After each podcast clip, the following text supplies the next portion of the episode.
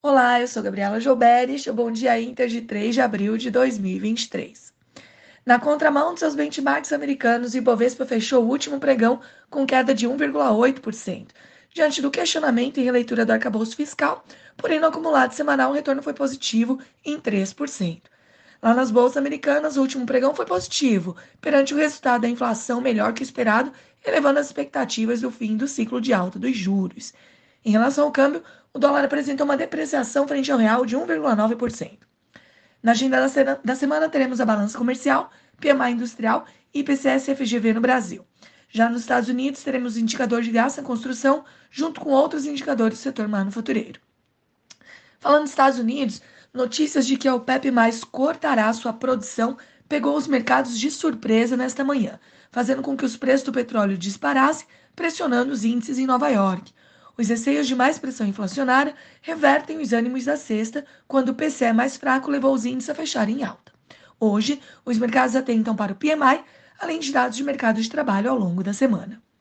Indo lá para o outro lado do mundo, na Ásia, os índices avançaram nesta madrugada, impulsionados principalmente pelos ativos de tecnologia, mas também de real estate. Na China, os preços de casas subiram em maior ritmo nos últimos nove meses, com suporte do governo surtindo efeito nas grandes cidades. As bolsas europeias estão em altas, puxada pelas empresas de óleo e gás após a súbita alta do petróleo, o que compensou os dados de PMI mais fracos na zona do euro, que registrou 47,3 pontos abaixo dos 48,5 pontos em fevereiro. Mesmo assim, as bolsas tiveram forte alta no primeiro TRI de 2023 na região. Vindo aqui para o Brasil, esta semana, o governo leva para votação o projeto de lei que trata o arcabouço fiscal. O mercado segue dividido entre os pontos do projeto, enquanto aguarda o texto oficial para mais detalhamento. O aumento da carga tributária com taxação de fundos exclusivos e tributação sobre dividendos cerceiam as discussões.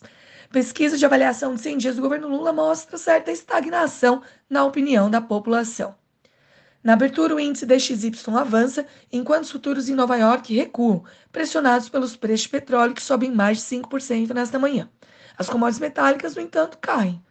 Com o exterior dividido, a bolsa local deve refletir a alta do petróleo e ser puxada pelas ações de óleo e gás. Contudo, o efeito pode levar receios sobre novas pressões inflacionárias, pressionando ativos voltados ao mercado interno. Pessoal, este foi o Bom Dia Inter de hoje. Tenham todos uma ótima segunda-feira e até amanhã.